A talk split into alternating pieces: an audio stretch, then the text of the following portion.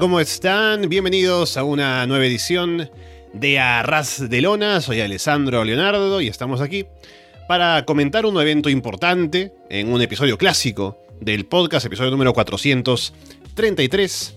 Pasen, pónganse cómodos, sean bienvenidos como siempre a través de las plataformas que usamos como son Evox, Spotify, YouTube, Google Podcast, Apple Podcast y por seguirnos, por supuesto, en arrasdelona.com es Wrestle Dream, el evento que estrena IW este año como homenaje a Antonio Inoki, según se promocionaba. Así que tuvieron, o sea, fue un pay-per-view que a diferencia de otros ya se esperaban dentro del calendario de IW, ¿no? Pero aún así creo que tuvo muy buena construcción, lo estábamos hablando en las últimas semanas durante los programas de Florida Vice y demás. Así que llegábamos con hype, vamos a ver qué tan bueno estuvo el show al final en esta nueva era que iba anunciando Tony Khan. Y para comentarlo está por aquí conmigo Andrés Bamonde. Andrés, ¿qué tal? ¿Qué tal, Alessandro? ¿Qué tal a toda la gente que nos está escuchando? Fue un gran show.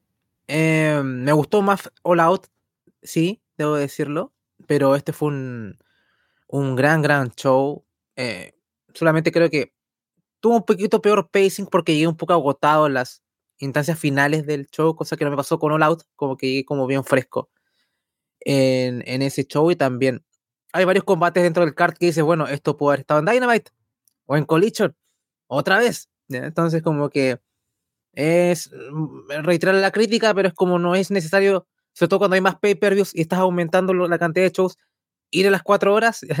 eh, ¿Por qué tengo que tener una Zero Hour con cuatro combates? Que tal vez para ustedes que estén escuchando esto, sí, a lo mejor se vieron el pay-per-view, a lo mejor se habrán visto el combate de Claudio ya, y, bien, pero nosotros tenemos que comentar todo esto.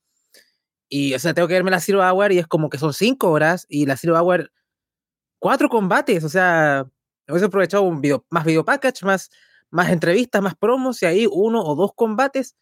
Entonces, drena, la verdad. Pero me parecieron que fue un show muy sólido, no, no es que me haya parecido oh, un combate malo o no, eh, hubieron puntos increíblemente altos Así que ya, ya lo iremos comentando. Así que muy, muy buen show. Pero ahí están esos ciertos problemitas de pacing que por lo menos a mí no, no me gustan y que si van a aumentar la cantidad de shows, ya deberían pensar en reducir la cantidad de horas también eh, y dejar estos pay de cuatro horas para los shows más grandes. Pero un gran, un, gran debut para Russell Dream dentro de todo. Si yo no pude ver el show en vivo, eh, llegué tarde a casa, vi una parte anoche em, y terminé de verlo ahora, hace unas, hace unas horas. Y también eso creo que me ayudó porque igual me habría, lo habría sufrido. estoy seguro, si lo habría visto todo entero porque la Zero Hour dura más de una hora. Eh, ahora es como hora y media. Y cuando empieza el primer combate es como que faltan 45 minutos todavía para llegar a la cartelera principal y son un montón de combates y son tan intensos todos que pesa, ¿no? Pero tuve la suerte de no verlo en vivo esta vez Así que al menos eso puedo decir que me ayudó. Pero vamos de una vez a hablar de todo lo que pasó en Wrestle Dream.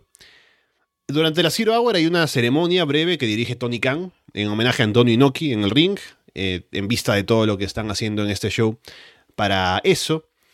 Y el primer combate de la noche es Keith Lee, Satoshi Kojima, Athena y Billy Starks contra Shane Taylor, Lee Moriarty, Mercedes Martínez y Diamante. Hay un cántico de Queremos Pan al inicio del combate por Kojima. Taylor entra en un momento y Athena quiere pelear con él, pero la obligan a darle el taja a Keith. Keith le aplica un huracán rana en carrera a Shane. Kojima rellena de chops al pecho a Moriarty en una esquina. Keith lanza a Taylor en, una, en un gran Spinebuster. Athena le aplica el O-Face a Moriarty. Keith le aplica la Supernova a Moriarty y Kojima remata con un Lariat para llevarse la victoria. Fue un combate bastante divertido. Creo que no Ring of Honor fue, fue curioso ver la dinámica entre entre Billy Starks y Atina, que me, entretuvo bastante todo eso. Eh, Kid Lee lució fenomenal. Es como eso, bueno, luce fenomenal en combates que no tienen demasiada gravitancia como este. Eh, esperemos que tengan más, haya más pantalla para, para Kid Lee ahora que está como comillas en feudo con el mismo Shane Taylor. Eh, Moriarty en un papel un poquito más, más secundario fue un combate bastante, bastante ligero. Diamante de lo poco que, que vi me gustó también un poquito. Con, eh, así fue, fue conciso, obviamente fue un combate bastante de múltiple, así que creo que estuvo correcto. O sea, me quejé de la cantidad de combates en, el, en la Zero Hour, pero fueron combates bastante, distendidos en su mayoría, ¿no? Tal vez quizá excepción el de, el de Claudio y Josh Barnett, que era un poquito más eh, eh, otro estilo, ¿no? Sí, ya lo iremos hablando, ¿no? Un poquito más en comillas enchuto, más lo que tuve en, en Bloodsport o algo así. Pero estuvo, estuvo bien, no, no mucho más que, resaltar. Sí, ahí vemos la dinámica de Keith Lee y Shane Taylor, que a ver si eh, seguramente se dirige hacia un combate individual en algún momento. ¿Qué pasa con Moriarty también? Ahora que va saltando de stable en stable, a ver si puede tener alguna personalidad o alguna forma de destacar ahora metido en este tema, a pesar de que a él le hacen el pin. Pero poco más, un momento ahí con Kojima, ¿no? Para el tema de la celebración de New Japan y eso, y poco más. Claudio Castagnoli contra Josh Barnett. Curiosamente, Claudio entra acompañado de Moxley y entran con Wild Thing, así que parece como si Moxley fuera a pelear, pero no.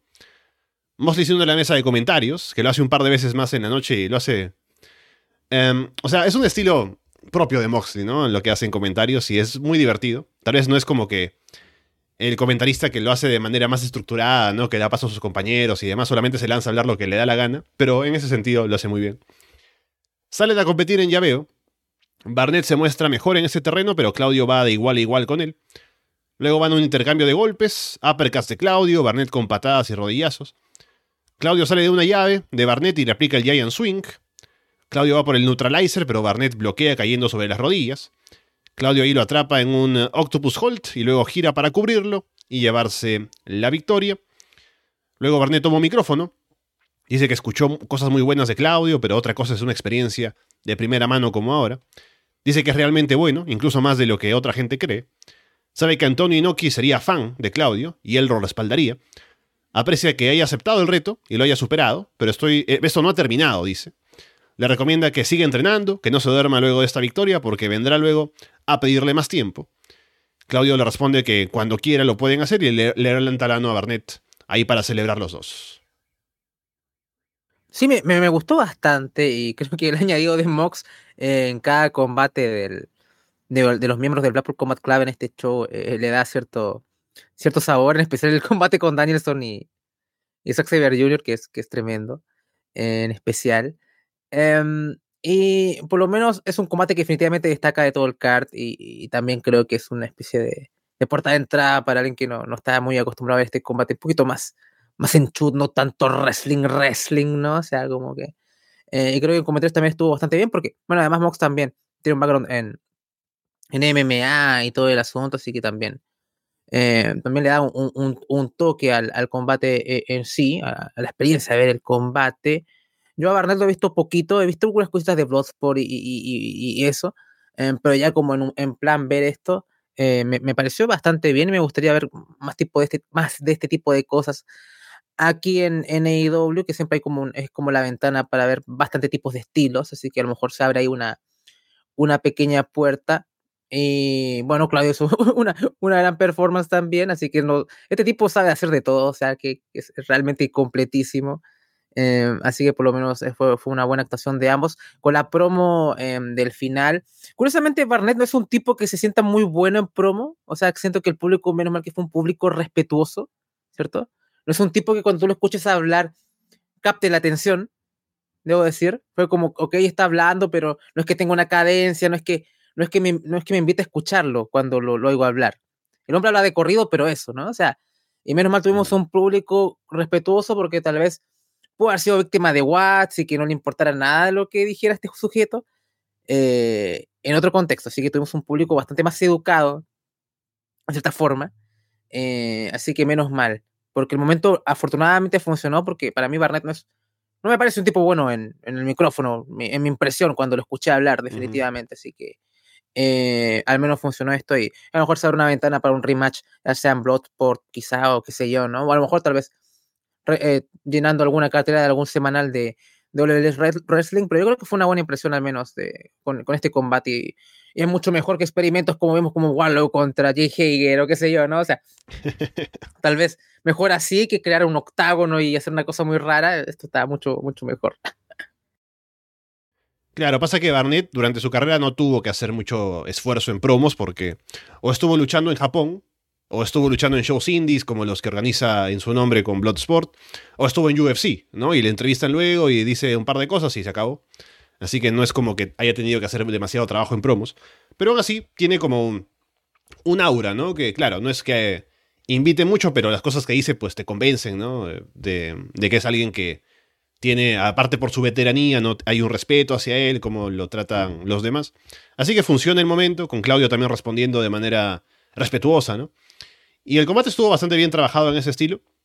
Em, pensaba que este combate, si, ya le decía, le decía a Fede también cuando hablábamos en la previa de, este show, que si hubieran hecho un poco más de esfuerzo con Barnett, no anunciarlo solo el día anterior en Collision, que iba a tener un combate con Claudio, podrían haber puesto algún video, alguna cosa sobre él y su relación con Inoki, por qué va a luchar contra Claudio, porque luego se explica, ¿no? Que en esta promo que él quería enfrentarse a él para ver qué tan bueno era. Pero si hubieran puesto una promo antes, de una promo grabada de él hablando, ¿no? Y de pronto el Blackpool Combat Club respondiendo, dando su opinión acerca de este combate, se había podido armar algo que hubiera podido ser fácilmente parte de la cartelera principal, quitando algo como un Ricky Starks contra Wheeler Utah, ¿no? Que estaba mucho menos justificado, pero bueno, eh, ya llegaremos a eso. Y hablando de, promos, antes, perdona, eh, lo de Tony Khan al principio del. Eh, está mejorando su, su verborrea con respecto al público, lo sentí mucho más natural eh, con, con, este, con la ceremonia de homenaje, con, em, con los nietos de Inoki y todo el asunto. Lo, estoy sintiendo mejor acá en, el micrófono ahora que no, no es que sea lo mejor de lo mejor, pero va, va mejorando de a poco. Se siente cada vez más cómodo en este tipo de instancias, al menos. Sí que está, está bien. Bien por Tony también. Sí, el hombre ha tenido que pulir eh, su forma de hablar a, punta de promos en Chicago diciendo que has despedido a CM Punk, ¿no? Pero bueno. Nick Wayne contra Luchasaurus. Luchasaurus lanza a Nick por los aires en un German suplex. Luchasaurus domina. Nick intenta recuperarse, pero Luchasaurus lo detiene. Luchasaurus lanza a Nick en un choke slam desde adentro hacia afuera del ring, hacia el filo. Nick se acerca a su mamá en primera fila, Luchasaurus va por él y lo lanza de cabeza contra la barricada. Nick busca aplicar Wayne's Ward, pero Luchasaurus lo frena y le aplica un lariat a la nuca para llevarse la victoria. No, no mucho que decir, o sea, solamente con escuchar tu descripción es casi un monólogo de, de Luchasaurus. Y creo que siento que fue, en retrospectiva, creo que fue la, mejor decisión, ¿no? Como que siente que esto eh, va a propiciar eh, ese cambio definitivo de Switch en, en, Nick Wayne, ¿no? O sea, como un asunto de. Eh, así que creo que fue inteligente cómo se produjo este combate. Ella habían dado una muy buena impresión con Luchasaurus en All Out, en su combate con Darby Allin, ¿no? Como este, esta máquina, y con este combate eso también se, se refuerza, así que me parece que, fue una buena edición como el cómo maquetearon este combate, cómo lo produjeron, así que bien, bien. Sí, vi muy bien a Luchasaurus, creo que también un poco colgándose de lo que vimos en All Out. Tiene un aura ahora que se siente más importante, que se siente más como un tipo a tomar en cuenta. Así que no es como antes que decía, bueno, Luchasaurus está ahí, está bien, ¿no? yo quisiera que Christian sea el campeón. Ya no tenemos ese tema de por medio y Luchasaurus puede ser el powerhouse que, sabemos que puede ser y ya lo demostró con Darby. Y en este caso, haciendo básicamente un squash, luce bastante bien, así que creo que ha venido reforzado Luchasaurus luego de la actuación que tuvo en el pay-per-view anterior. Combate de tríos, o del título de tríos de AEW en juego. The Acclaimed y Daddy Ass contra TMDK. Shane Hayes hace algunos spots de comedia con Billy. Mikey Nichols hace caer a Bowens desde afuera y Hayes aprovecha para atacar. Dominan a Bowens, Billy hace el comeback. TMDK se combinan bien y recuperan la ventaja. Billy le aplica el Fame a Bad Dude Tito. Bowens le aplica el Arrival y Caster remata con el Bike Drop para llevarse la victoria. ¿Sabes qué? Puede que sea algo controversial lo que diga, pero me pareció la mejor defensa de, de, de The Acclaim. Eh, como, o sea, ¿cuántas defensas tienen? Como dos o tres, o sea, pero dije, ah, mira, está divertido, ¿no? O sea, como que eh, me pareció desenfadado. Todavía lo tengo como Chain Torn en mi cabeza a Chain, ¿cómo se la pido ahora? Chain Haste. Chain, Chain Haste, cierto, claro. Tengo que volver a, a, a, calibrarme con el hombre, ¿no? O sea, así que, pero primero todas las interacciones con, eh, con Acclaim estuvieron bastante divertidas y, creo que TMDK también se mostró bastante bien como ya llevan como equipo un tiempo Creo que es mucho mejor trío que de mucho mejor trío que los campeones, o sea, seamos sinceros. Eh, más que nada, es un poco gimmick todo lo de Darius con The Acclaim. Pero eh, me parece que estuvo divertido. Al menos me pareció como, como el combate más divertido que he visto de, de The Acclaim como, como campeones. Pero a lo mejor ahí hay otro que se me va, así que ahí tengo que, que revisarlo. Pero por lo menos me dio una buena sensación cuando lo vi. Así que lo sentí muy en caliente esto, así que lo, lo digo así. Mm. No, me parece que estuvo bien trabajado el combate, buenas combinaciones de TMDK, se lucieron en el tiempo que tuvieron y para el público que tal vez en su mayoría no los conocía, creo que dejaron una buena impresión en este combate. Tal vez otra defensa de The que recuerde es contra Dark Order, pero aún así diría que este combate me pareció mejor, así que estaría de acuerdo contigo, con el reinado que tienen de no mucho tiempo hasta ahora, de un mes más o menos. Eh, me parece que esta podría ser bien fácilmente la mejor defensa, así que bien por ellos. Ahora sí pasamos a la cartelera principal, empezando con el título de parejas de Ring of Honor en juego. MBF defendiendo solo contra The Righteous. Max hace una promo antes del combate. Dice que está molesto con los rumores, que lo acusan de haber atacado a Jay White, también conocido como Tofu. Invita a la gente a hacer el cántico, pero no, no responden tanto con lo del Tofu. Él no tuvo nada que ver, dice, y además algún idiota se metió a su camerino para robarle la máscara. También le molesta que su amigo Adam Cole esté lastimado, pero se asegurará de que cuando regrese, el título de parejas de Ring of Honor lo esté esperando. Amenaza a Dodge con aplicarle un body slam. También dice que tomará a Vincent del cabello, le hará un nudo y se lo meterá por el trasero al otro. Ya en el combate, Max intenta un body slam pero no funciona. Luego le dice a Dodge que no estaba familiarizado con su juego, así como Shaquille O'Neal, y le ofrece un apretón de manos por deportividad. Lo traiciona con un piquete a los ojos, por supuesto. Max efectivamente intenta meter el cabello de Vincent en el trasero de Dodge, pero lo detienen y Righteous dominan. Max escapa de lo que le hacen, va hacia su esquina, pero recuerda que está solo. Max levanta a Dodge para el body slam, pero lo vence el peso. Max sobrevive al bulldog de Vincent impulsándose en Dodge, que es el finisher de The Righteous. Dodge distrae al referee. Vincent intenta golpear a Max con la silla y con la madera como hicieron en Collision. Pero Max le aplica una llave testicular, un 5 contra 1, como bien dice Taz. Max luego consigue aplicarle el body slam a Dodge y la gente se levanta mucho con eso. Max lanza de cabeza a Vincent contra el trasero de Dodge y les aplica la patada del canguro. Max le aplica el hit seeker a Dodge y cubre con los pies en la cuerda para llevarse la victoria. Sí, me, gustó el, el, combate. Obviamente está con estas limitantes de que este es un handicap match y Max lo, maneja bien porque al final todo es la interacción de él con el público, lo que hace el combate. Y básicamente es, lo, es aplicable a todos los combates de Better Than You Baby también, ¿no? O sea, ellos no llevan mucho tiempo como tags y todo su acto se traduce en interactuar con el público más que interactuar con el oponente, ¿no? Vamos por a bueno, ya ha hecho lo del Body Slam, Adam, eh, perdón, este mm, Max ya lo ha hecho antes, ¿no? Crear expectativa con, creo que fue con Big Bill en un combate con, en el torneo, ¿cierto? la patada del todo esto ya es cosas que hemos visto y simplemente los aplica en este combate y Max está tan over y ya los tiene en la palma de sus manos al público. Entonces, básicamente, no voy a decir que fue un combate en piloto automático, pero básicamente es una maqueta que hemos estado viendo eh, en estos combates de comillas Better, Than You Baby, pero ahora sin Adam Cole. Eh, es básicamente un combate de Better Than, you, eh, Better Than You Baby sin Adam Cole, ¿no? O sea, a eso quiero llegar. Y, em, en cierta forma, una lástima por un asunto de, bueno, como que hubiese sido bueno ver a The Righteous.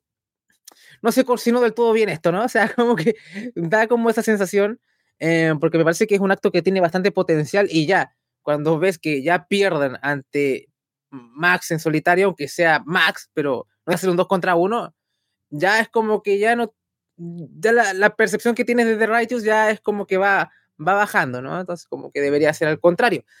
Em, así que es eso, creo que al final, por cosas de historia, tenía que haber ganado Max, supongo. Yo pensaba que a lo mejor puede haber sido interesante que lo perdiese.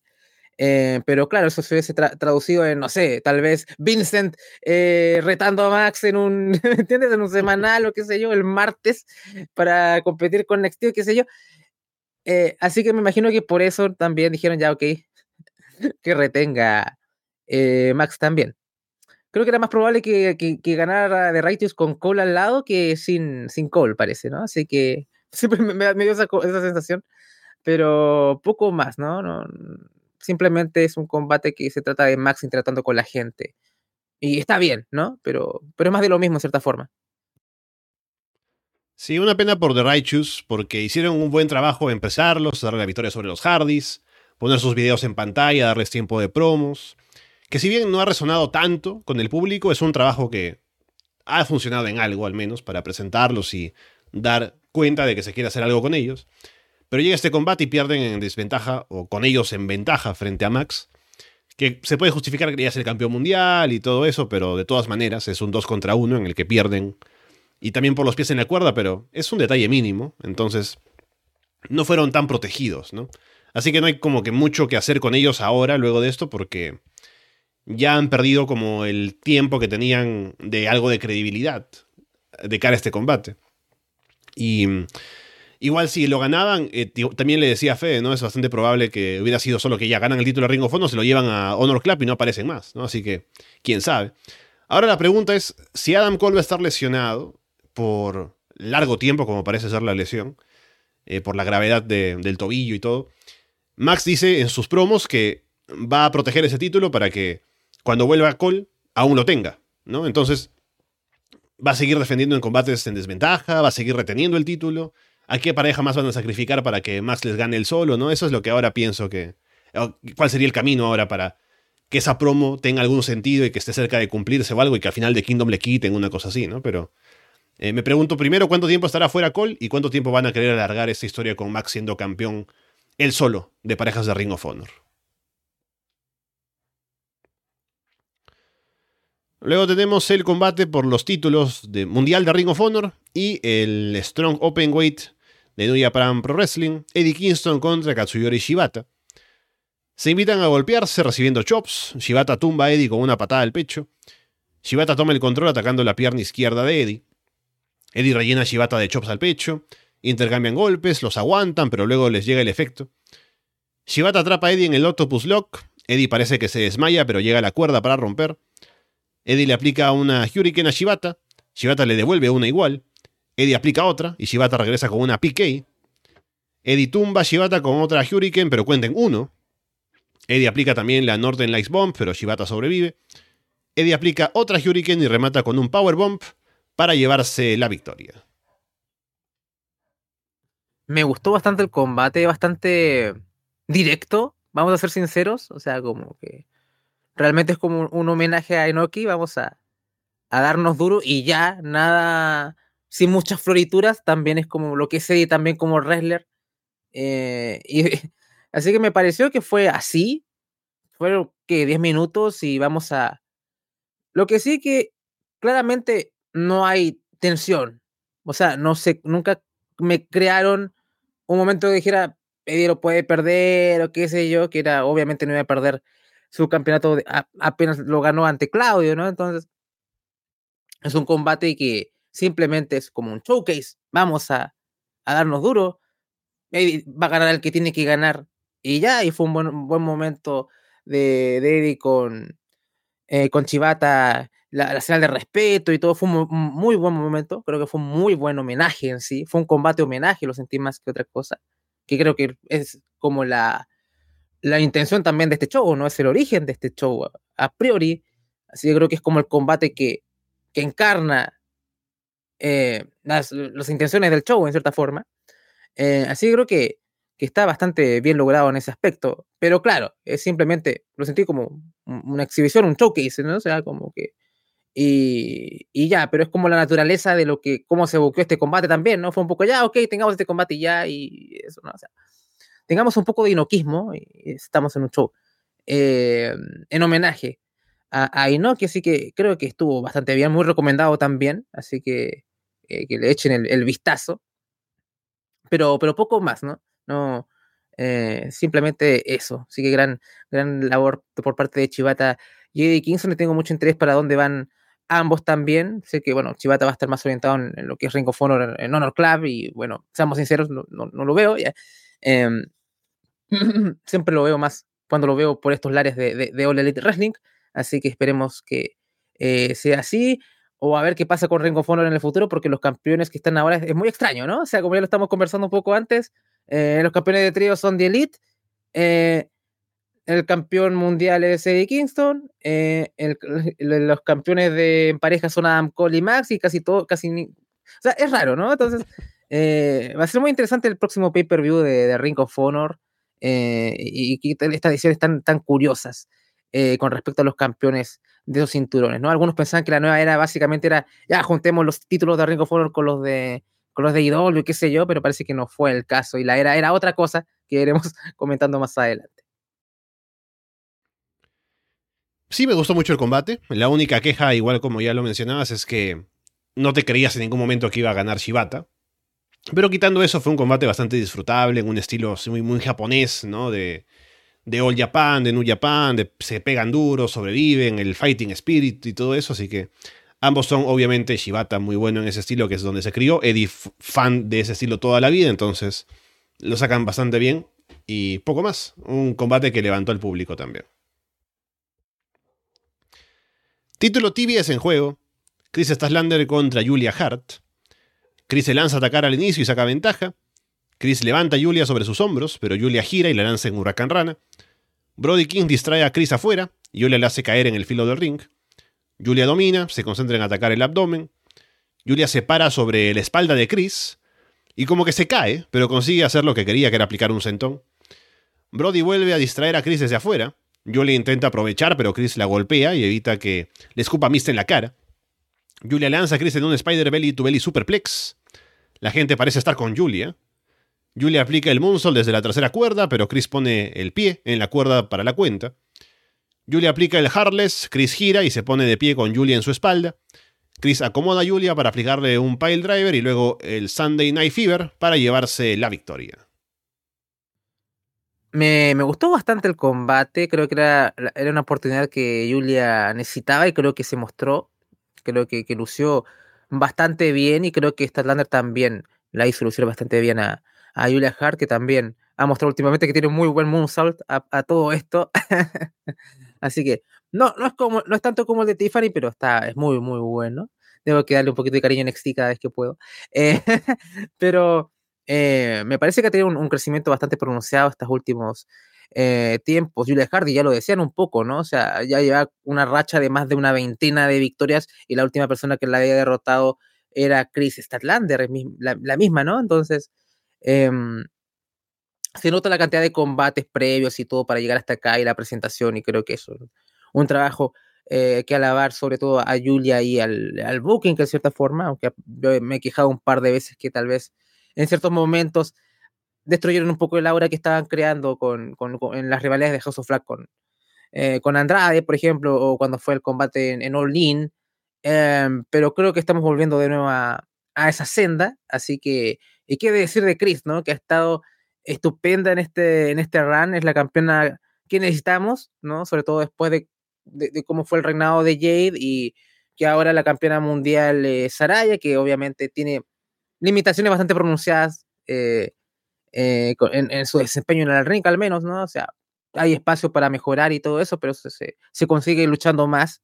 a ver qué tal lo hace contra Chida pero eh, al menos tenemos una campeona bastante sólida y veremos qué, qué, deparará el futuro la buena de, de Chris Statlander, ¿no? O sea, estoy un poco a la expectativa de, de Ton de Rosa, u, o si es que eh, los seres divinos eh, se ponen de acuerdo, llegue Mercedes, porque o, sería, sería genial. Em, pero por lo menos con, con Statlander lo estoy disfrutando bastante. Pero claro, creo que hay un, hay un límite de retadoras y, hay, dos divisiones femeninas, o sea, dos títulos, mejor dicho. Entonces es un poco, bueno, eh, no hay que chocar una, un ecosistema de un título con el otro y veremos cuántas retadoras en verdad le quedan a la, a la buena de Chris. A lo mejor tal vez su reinado no le quede tanto, tanto, tanto. Me refiero, a lo mejor puede tener un par de meses, pero no creo que se quieran hacer un reinado tampoco tan extenso y Chris podría también ir por el campeonato máximo femenino también, eh, ya para el próximo año, por ejemplo. Entonces, veremos cómo lo van planteando, porque lamentablemente no es que las mujeres le den tanto tiempo y nunca da mucho para desarrollar historias demasiado elaboradas con respecto a la edición femenina Em, al menos por lo menos con el campeonato máximo algo hemos tenido con las Outcasts y demás, pero, pero por acá no demasiado, no, no, ha habido grandes intentivas. Sí, único combate femenino del show. Estuvo bastante bien. Creo que eh, Chris está ahí estableciendo el título TBS como el título donde está la campeona Worker, ¿no? Que sale ahí a hacer grandes combates con las retadoras que le, que le tocan.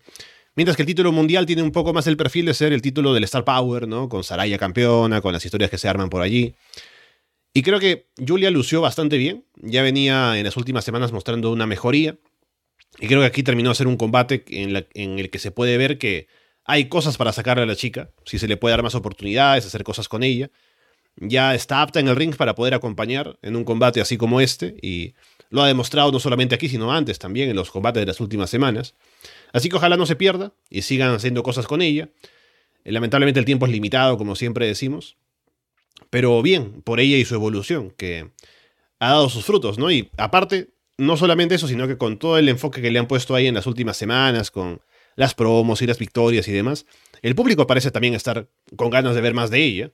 Así que a ver si aprovechan eso o si lo dejan pasar. Los John Box contra Lucha Brothers, contra Orange Cassidy y Hook, contra los Guns, en un combate que es para determinar retadores al título de parejas de AEW. Fénix viene con un vendaje en el hombro izquierdo. Fénix y Nix se bloquean intentos de movimientos en esquina. Fénix levanta a Orange sobre sus hombros, pero se desploma por lo que tiene en el hombro, eh, por el dolor, por la lesión. Los Guns atacan a Lucha Brothers en ringside y les quitan el tag. Los médicos se llevan a Fénix, que no vuelve más. Y por cierto, también mencionar que no ni siquiera enfocaron con la cámara cuando se llevan a Fénix, cuando la atienden, ¿no? Solamente desapareció y lo mencionaron en comentarios. Los Guns toman ambos tags y uno cubre al otro, pero el referee no lo hace válido. A lo que sí sería válido en WCW, por cierto. Los Bucks entran a limpiar el ring. Matt y Hook intercambian Northern Light suplexes. Los Guns toman el control sobre Hook. Hook se ve obligado a darle el taja penta para el comeback. Orange le aplica un Orange Punch a Austin. Hook lo atrapa en el Red Drum. Nick toma el taja antes de que Austin se rinda y salta de un 450 sobre ambos. Penta levanta a Hook en un Gory Special mientras le aplica un Fear Factor a Orange. Los Bucks terminan aplicándole el BT Trigger a Penta y se llevan la victoria. Sí, fue, fue un combate bastante divertido. Fueron a, a mil por hora, o sea, vamos, vamos a spots, spots, spots, spots. Y creo que estuvo bien en ese sentido que lo hayan eh, pactado de esa manera. Es un combate que con vías no merecía estar en un show como este en cierta forma. O sea, es como de esos combates que es como fue entretenido, pero es como esos combates como el que ya mencionas, como el de Ricky contra Utah, o cosas así, como que a lo mejor sacando, o un par del, del Zero Hour también, que sacándolo, como que eh, no pasaba nada, ¿no? Eh, y tampoco era muy fan de los combates de Nar One Contender dentro de un show donde el mismo título por el que van se disputa, porque puede condicionar mm. el resultado, ¿no?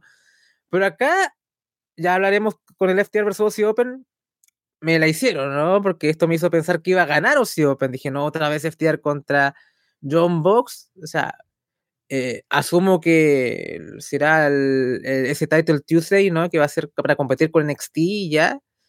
Si es por eso, me parece un poco barato, Tony, ¿no? O sea, como que, vamos a hacerlo sinceros, o sea, vas a, vas a gastar un FTR contra John Box 4 solamente para competir con NXT. Ya con Edge no será suficiente, ¿ya? Eh, Bien, ya veremos si es que lo anuncian para ese, esa, fecha o no, pero probablemente sea así. Em, a ver, a mí lo de Orange Cassidy con, eh, con Hook, ya me pareció divertido al principio, pero siento que como cuál es el objeto de todo esto, ¿no? O sea, como, como que dije ya, ok, si es algo de, una sola vez, está, está divertido, pero como que siento que es como retroceder con Orange Cassidy al final un poco. Otra, otra vez siento como el buqueo antiguo de Orange Cassidy, ¿no? Avanzamos un poco y retrocedimos eh, otro poco acá. Simplemente que acá hubo un avance muy bestia y ahora como que sentí que, bueno, ok, ahora volvió, sentí como casi volver a punto cero y que era mucho mejor tal vez eh, que Orange casi descansara y, y, no apareciese mucho en pantalla hasta después volver con más fuerza, ya sea por otra vez por el título internacional o, o, el TNT o el mismo mundial. Bueno, ahora Max es babyface, así que es como un poco curioso eh, hacer ese matchup ahora y a ver si, a quién apoyan también de los dos, ¿no? O sea, es que, mejor no hacerlo. Eh, em, ah, los John Box, o sea, Nick Jackson es una locura, cómo le imprime ese frenesí, y en especial cuando Phoenix eh, estuvo ya ausente durante una buena parte del combate y haciendo este link, Alessandro, quiero leer un post de Phoenix para que veas que teniendo la, la ventaja de hacer este show un poco más tarde, eh, qué es lo que dice acerca de esto, ¿no? Dice eh, el campeonato internacional ha sido un gran reto. La noche en la que me volví campeón, dejé la arena eh, con el campeonato en mis manos y también con una vieja lesión que me estaba molestando nuevamente. mi primera defensa fue dolorosa y no me, y no me permitió, em, o sea, el dolor no me permitió este, continuar hasta que la, lucha terminó, ¿no? A ver si es que lo, lo, lo, traduje bien, ¿sí? Mi primera defensa fue dolorosa y no me y el dolor no me ah, it not allowed the pain to stop me. O sea, el dolor no me permite, o sea, no permití que el dolor me... así, claro. No, no, no permití que el dolor me detuviera, ¿no? Sí, así. No permití que el dolor me detuviera y continué hasta que la lucha terminó. Eh, este miércoles que viene va a ser mi segunda defensa, que va a ser ante Nick Jackson y mm, voy a hacer lo, mejor de mí, o sea, para entrar al ring y retener ese... Eh, es que no está bien escrito esto, ahí está el problema. Eh, dice, pues dice, unretained champion, pero no dice unretained championship. Entonces, bueno, claro. es, eh, es, es, más que nada la, la gramática de Fénix que, em, que daña mi traducción, Alessandro. Pero bueno, con razón. Para defender este hermoso campeonato en cualquier situación, un luchador no se rinde, un luchador siempre deja todo en cada batalla y yo soy un luchador de verdad, un hombre con, mil vidas y nada ni nadie va a pararme, ¿no? Es así. Así que lo que pasa, o sea, básicamente Fénix está acarreando una lesión. No sé, Orange casi mufó el campeonato, qué pasa, pero eh, vamos a ver cómo responde Fénix ante Nick Jackson, porque ya, ya lo estaba diciendo un poco, o sea, es un tipo que imprime mucha intensidad, o sea, un frenesí, un ritmo, un pacing a lo que son sus combates y eso aunque Fénix también es un tipo que es así, pero con una lesión que parece que le está molestando, puede que eh, sea complicado. Así que ojalá sea un combate que llene nuestras expectativas. Pero ahora, después de ver esto, voy a ir un poquito más abajo. Eh, así que veremos cómo lo van jugando.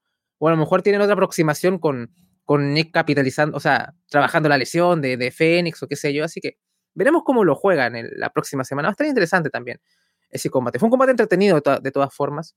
Eh, pero, pero eso, ¿no? O sea, simplemente un combate hubiera estado mejor en algún show televisivo más que acá, pero eh, estuvo divertido al menos. Sí, justo estaba pensando en lo de Fénix también, que mm, es raro que AEW le permita luchar lesionado, ¿no? Ya sé que vienen del tema de la lesión de John Moxley y todo eso, pero podrían decir, bueno, Fénix está lesionado, vamos, vamos a hacer algo para que el título quede vacante y se le entregue a otra persona, ¿no? Y bueno, pero que luche lesionado me parece. O sea, no, no voy a aquí salir como la gente que siempre dice, ah, es un work, ¿no? Pero si fuera un work, podría ser como una forma de hacer con Fénix lo que no hicieron con Orange casi, ¿no? Que está mal y que de pronto ya la acumulación de combates y de defensas, estando lastimado, haga que venga alguien y le quite el título, ¿no? No sé si volverán con John Moxley, que tal vez ya se recuperó y quieren volver a darle el título que era el plan original o otra cosa. No creo que le den el título a Nick Jackson, ¿no? Quién sabe. A lo mejor las, circunstancias lo obligan a hacerlo por la lesión. Si es que es real, ¿no? Y es tan grave como parece que es. Pero veremos en, qué termina el título de Fénix. Y creo que el combate con Nick Jackson es como la vara de medir más clara, ¿no? Porque uno tiene una idea de cómo sería un combate entre Nick Jackson y Fénix. Del high flying, de todo eso. Y si se le ve a Fénix que no puede estar en ese ritmo y hacer las cosas que uno piensa que podría hacer, sería un indicador de que pues estamos ante un tema grave, ¿no? Y que habría que pensar en un plan B para ese título, pero de momento veremos qué pasa para el combate que tiene ahora en Dynamite. Y lo otro que estaba pensando con el resultado, igual que tú, apenas vi esto, dije, ya, celebramos en, Australia, ¿no? Aussie Open se llevan el título, vamos a tener un Aussie Open contra los John Bucks. Veremos que no. Y ya veremos en ese combate también que hay una lesión que también parece legítima de, de Mark Davis, en la muñeca, en la mano y tal vez, no sé si eso habrá motivado a cambiar los planes o si ya estaba así desde el principio que iba a ganar FTR. Pero bueno, tenemos eso ahora en el horizonte, un otro FTR contra los John Box aparentemente. Hanman Page contra Swerve Strickland. Swerve agarra un micrófono antes del combate y hace que la gente lo acompañe a decir que es su casa y el público está con Swerve, porque es en Seattle. Swerve domina y celebra con el público. Hanman, que es abuchado, lanza a Swerve en Powerbomb sobre el filo de ring, sobre la barricada. Hanman se pone a atacar la mano izquierda de Swerve. Swerve aplica el Swerve Stomp con Hanman colgando en la esquina. Swerve intenta aplicarle un pile driver a Hanman sobre las gradas metálicas, pero Hanman lo bloquea y él aplica un Dead Eye ahí. Swerve evita el Boxshot Lariat y le extiende el brazo derecho a Hanman con un pisotón. El referee se acerca a revisar a Hanman y Swerve le aplica un Swerve Stomp a Hanman en el filo del ring. Hanman escapa de un eh, JML Driver y un Armor también, volviendo a atacar la mano izquierda de Swerve, que estaba previamente lastimada. Hanman consigue aplicar el Boxshot Lariat, pero se tarda en cubrir por el brazo que tiene lastimado.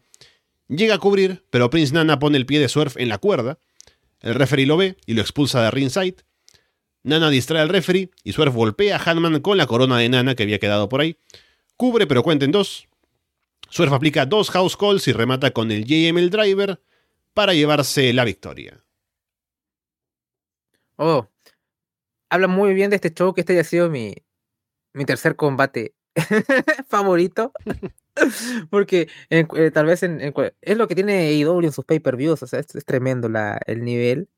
Em, pero aún así creo que se, me, se lleva el bronce. Eh, esto eh, que sea en Seattle le dio bastantes puntos también, o sea, en cierta forma, más que nada porque el Hill es el, que tiene como la todo el público detrás. Entonces, ah, obviamente se trabajó el combate con la dinámica clásica de Surf Hill y Harman Babyface. Y puede que ahí Harman haya hecho un, pequeño juego con el público que está en contra de él, pero en verdad, eh, obviamente, Swerve tratando de minar eh, la, mayor arma de, Harman, que es el backchat. Y, juega mucho con, con, eso el combate también. Es un combate bastante violento. Es el combate también que necesitaba este Swerve, porque es tremendo, pero siempre perdía los combates importantes. Y ya lo decía Jan Freda Weiss varias veces. Al menos, no sé si iba a ganar el feudo, pero el primer combate tenía que ganarlo sí o sí. Era como que era necesario eh, dar esa impresión. Y es como. Y para mí, yo solamente seguido su carrera tanto cuando lo vi en NXT, verlo acá. Este es el mejor combate que yo le he visto a, a Swerve Strickland. He tenido muy buenos combates, por ejemplo, con Darby acá en, en All Elite Wrestling. Eh, que es como lo que más tengo la memoria de, su ron. Eh, también además los combates que ha tenido junto a Kid Lee como, como Taki y demás, pero, pero este es el combate como, ok, estás ahora luchando con la gente que está en la escena de arriba, en el main event, ¿no? Eh, y estás ahí jugando de igual a igual y fue una demostración o una prueba de, ok, yo pensaba que este es el año que iba a ser el año de surf y ahora parece que se está como volviendo un poco eso eh, tal vez muy tarde, pero se está, se está, se está transformando de a pocos en eso y esperemos que eh, Swerve capitalice con todo, pero el, tipo tiene un hambre tremenda y esperemos que sobre todo el 2024 sea un año muy bueno para él, yo creo que debería ser campeón mundial y como él lo dijo en, una entrevista, creo que debería ser el primer campeón negro de All Elite Wrestling, eh, definitivamente, ¿no? Es el que tiene las papeletas para, para lograr, lograr eso. Así que esperemos que sea eventualmente un rival de Max en caso de que sí le gane el feudo a Hanman. Eh, me gustaría que fuese una trilogía, algo así, ¿no? Tal vez que, que el segundo round se lo lleve Hanman, pero al final que lo gane Swerve. Ahora, ah, con esta actuación me han ganado, ¿sabe qué? Mejor que Swerve gane el feudo, ¿no? O sea, como un poco así. Creo que al menos Hanman es un ex campeón mundial, creo que puede, puede recibir esa bala eh, y aguantarla un poco y ya recuperar momentum. Además, creo que su personaje bebe mucho del fracaso en cierta forma, ¿no? Y de la adversidad. Es como un, underdog emocional, un underdog en el ring, ¿no? Pero es como un underdog emocional, eh, Harman Page, que es como el encanto del, del personaje, ¿no? Es un tipo, es como, en cierta forma es como Eddie Kingston, pero no, ¿no? Es como una cosa, es algo más psicológico que, que, físico, así que eh, por lo menos me pareció un, un, gran, gran combate, una gran demostración de ambos. Creo que también Harman está un combate así, y creo que también la derrota no la afectó tampoco, así que eh, un, gran, gran combate. Así que, ¿qué puedo decir? Muy contento eh, con lo que se nos dio y Prince Nana también, un genio. Eh, también realmente disfrutable todo eso. sobre todo cuando, cuando Sor empezaba a ganar momentum y ahí a veces hacía el baile y a veces la cámara era inevitable que tenía que enfocar a Nana. así que no, ¿qué vamos a decir? Nadie se queja. En, cualquier show puede haber sido el mejor combate de la, de la velada, pero bueno, hubo, un par que me parecieron arriba. Tal vez ni siquiera tanto por la acción, eh, a veces por, pero a veces por, el asunto emocional y cosas así, ¿no? Así que ya, ya iremos hablando. Sí, tremendo combate, me encantó. Me encantó también la victoria de Swerve. Muy inteligentemente trabajado, además, porque está lo del brazo de Hanman, que es lo lógico, ¿no? Por el Buckshot Lariat, para hacer que no lo pueda utilizar al 100%, que se lastime al hacerlo, ¿no? Y lo de Hanman atacando la mano de Swerve parecería inconsecuente, pero luego se ve como que utiliza la mano para salir de llaves, para bloquear cosas, entonces ahí le sacan provecho a, pequeños detalles del combate, así que muy bien trabajado, el público muy metido, así que combatazo. Tampoco creo que sea el mejor del show, pero está ahí arriba. Wheeler Utah contra Ricky Starks. John Moxley otra vez en la mesa de comentarios. Salen a competir en llaveo y luego sube la intensidad y se van a los golpes. Ricky se burla de Moxley cuando hace el old school en las cuerdas. Utah saca ventaja. De pronto Big Bill aparece en ringside. Utah se distrae con Bill afuera y Ricky aprovecha. Ricky lanza a Utah en un powerbomb tan fuerte que casi se planta a sí mismo de cabeza en la lona cuando lo lanza. Utah empuja a Ricky hacia afuera y hace que caiga sobre Bill. Y lo empuja fuerte y Ricky casi cae mal. O sea, casi Bill como que al recibirlo se doble el brazo o algo, pero al final parece que todo salió bien. Yuta lanza a Bill contra un poste afuera. Yuta atrapa a Ricky con la seatbelt, pero cuenta en dos. Ricky sorprende a Yuta con un spear y remata con el Rochambeau para llevarse la victoria. El combate me pareció entretenido, pero claro, es obvio cuando tú ves esto y es como, ¿por qué está acá? Em, entiendo, o sea, Ricky está teniendo un, protagonismo muy importante en los shows de Ole Elite, en especial Collision y, demás, y a lo mejor querrán tenerlo en pay-per-views, pero eh, creo que no era necesario esto, puede haber sido acá en, en Collision, me imagino, sobre todo, es como su, su tierra, eh, y no pasaba nada, a lo mejor estaba como una especie de, de cruzada contra el Blackpool Combat Club, no me desagradaría verlo ante Claudio, eh, o, un Mox cuando se, se recupere, yo pidiendo vacaciones a Mox, eh, no, no te vayas de vacaciones, Mox, quédate en comentarios, quédate en esa mesa y no, no te vayas hasta que, hasta que sanes. Pero eh, también es un tipo muy sólido, o sea, de lo, que cuando tomó protagonismo lo hizo bastante bien eh, en el combate. Y Ricky básicamente mostrando el swag, ¿no? Y incluso más burlándose de Mox, incluso en momentos, ¿no? Como que se mofa de su caminar y, y todo, y como que dice, bueno, parece que Ricky todavía está como una guerra con, con, con todo el Blackpool Combat Club aún. Eh, así que veremos cómo van avanzando con eso. Sería interesante ver Ricky contra Claudio. Eh, estaría bueno, y sobre todo que ahora Claudio podría permitirse perder, ¿no? Ahora que ya no es campeón. Eh, yo sé que todo esto de que se fue el Cargill, que es amigo de Punk, o que es, eso, es de la familia de Cody, o son, codistas. a mí ese, eh, eh, toda esa polémica me parece tan estúpida, o sea, yo soy Ricky Stark, si me están puchando de este nivel, eh, yo renuevo, ¿ya? O sea, que eh, doble es muy incierto para alguien como Ricky Stark, tiene las herramientas, pero no tiene el, físico, ¿no? O sea, como que, por ejemplo, Paulino hablamos mucho del caso Carmelo Hayes y Trick Williams.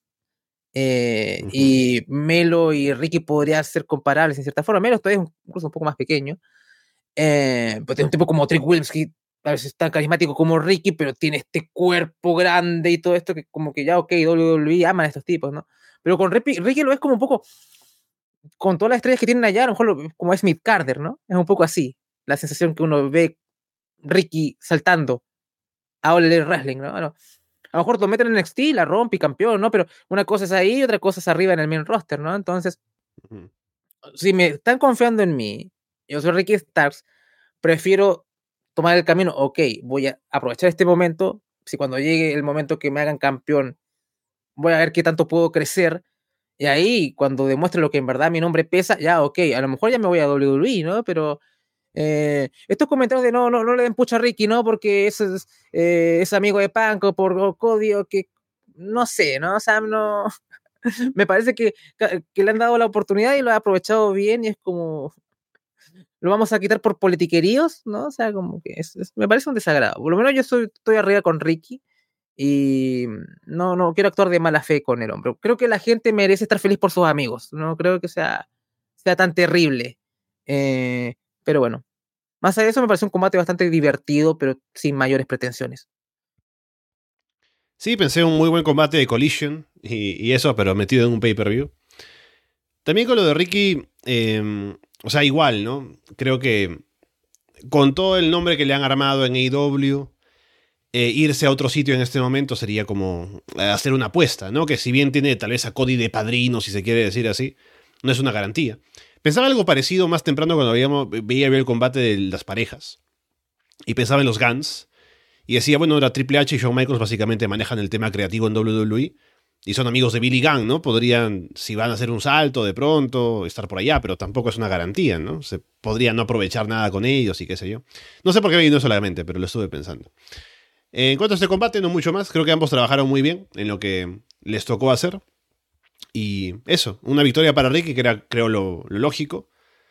Y ahora a ver si continúa con la guerra contra el Blackpool Combat Club, pero poco más. Un combate que bien podría no haber estado en el show y nadie perdía mucho.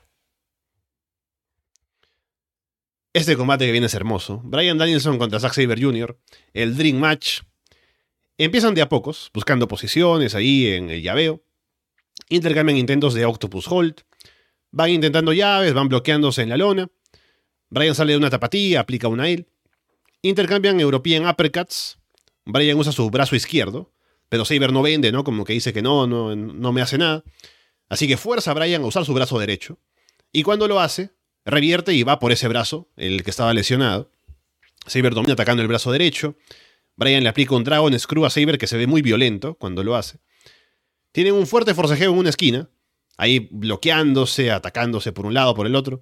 Brian termina lanzando a, Saber en un Butterfly Suplex desde la tercera cuerda. Van girando en intentos de cobertura, se enganchan en heel hooks al mismo tiempo, y ahí intercambian bofetadas, se patean la cara. Saber atapa a Brian en la llave con la que Brian le ganó a Okada, con los brazos entre las piernas. Va cambiando el agarre, pero Brian llega a la cuerda.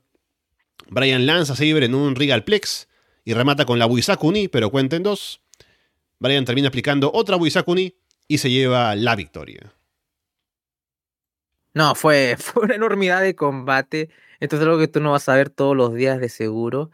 Creo que cumplió las expectativas de, la mayoría del, eh, de, este despliegue técnico, porque recuerdo que fue el primer Forbidden Door, ¿no? Y, bueno, va a haber Claudio Castagnoli contra Zack Jr., duelo de técnicos y el combate no, no hubo mucha técnica, ¿no? Claudio fue como a, a lo que es él, fue más al striking y, a los spots de fuerza.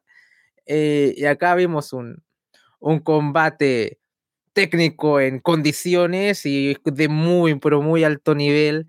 Eh, llave contra llave o contra de la contra de la contra de la contra, ¿no? Esto hubiera sido un anime, hemos tenido un narrador contándonos todo lo que está pasando como Hunter x Hunter, media hora.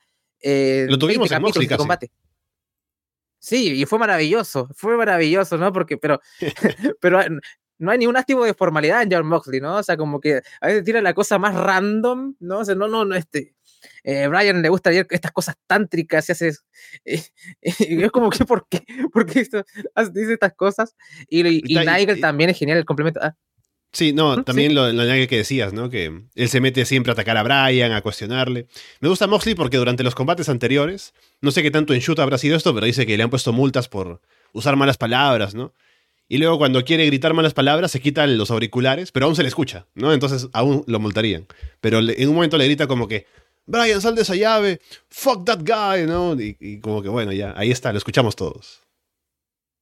Pero hay momentos que el combate llega como al cenit y de pronto se para Moxley como que lo enfocan. Incluso hay momentos que hay doble pantalla con el combate y Moxley, ¿por qué hacen esta doble pantalla? Pero bueno, después uno lo entiende en parte porque es maravilloso, pero y cuando termina el combate, el tipo es como, no, oh, está ahí, es como que llegó al clímax, es como que esto fue maravilloso, no, ¿qué, ¿qué, más puedo decir, no? O sea, como, wow, realmente era un fan y fue muy, muy genuino, ¿no? O sea, como, se sentía John Moxley, eh, tomar una cerveza con John Moxley viendo el pay-per-view casi, ¿no? O sea, así, así sentía el, eh, el comentario de Mox, que fue, que fue casi tan maravilloso como el combate en sí, y claro, también está el post-match un poco de de que no le da la mano a, a, a Danielson, ¿no? Porque al final no es que Danielson probó ser mejor técnico, sino que al final tuvo que usar striking y eh, entonces, y eso también después lo dice el mismo eh, Jr. en alguna promo que a lo mejor está en redes sociales.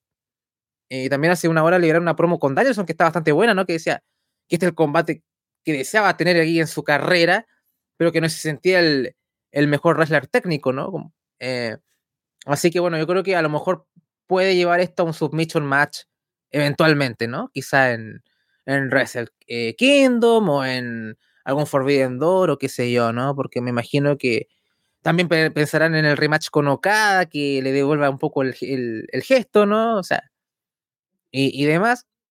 Así que al final no sabremos cuál va a ser el, combate que sea en Wrestle Kingdom, ¿no? O sea, o va a ser con Okada, o va a ser con Zack Saber Jr., o, qué sé yo. El mismo este, Zack Saber Jr. sugirió eh, Wembley un poco, o sea, implícitamente. Eh, uno quiere que sea contra Nigel, ¿no? Pero eh, eso ya es otra, otra cosa. Em, pero por lo menos fue. O sea, si no fuera por el carrusel de emociones que fue el main event, que ya hablaremos de eso, mm. eh, o sea, uno fuese por, ya, ok, este a lo mejor es, el mejor combate, pero a mí también me gusta la emocionalidad y, el drama y un poco la, lo demás, ¿no? La chichita, ¿qué voy a decir? A mí también me gusta un poco el show, eh, así que mi corazón está con el main event, pero este es pero este es sublime, así que, ¿qué voy a decir? Eh, tremendo. Y a ver qué pasa con, la revancha que va a llegar más pronto que tarde. También me encantó el main event a mí, pero yo me voy a quedar con este combate porque me pareció increíble. Mientras lo veía, veía los detalles, veía lo que iban haciendo, o sea, cosas que...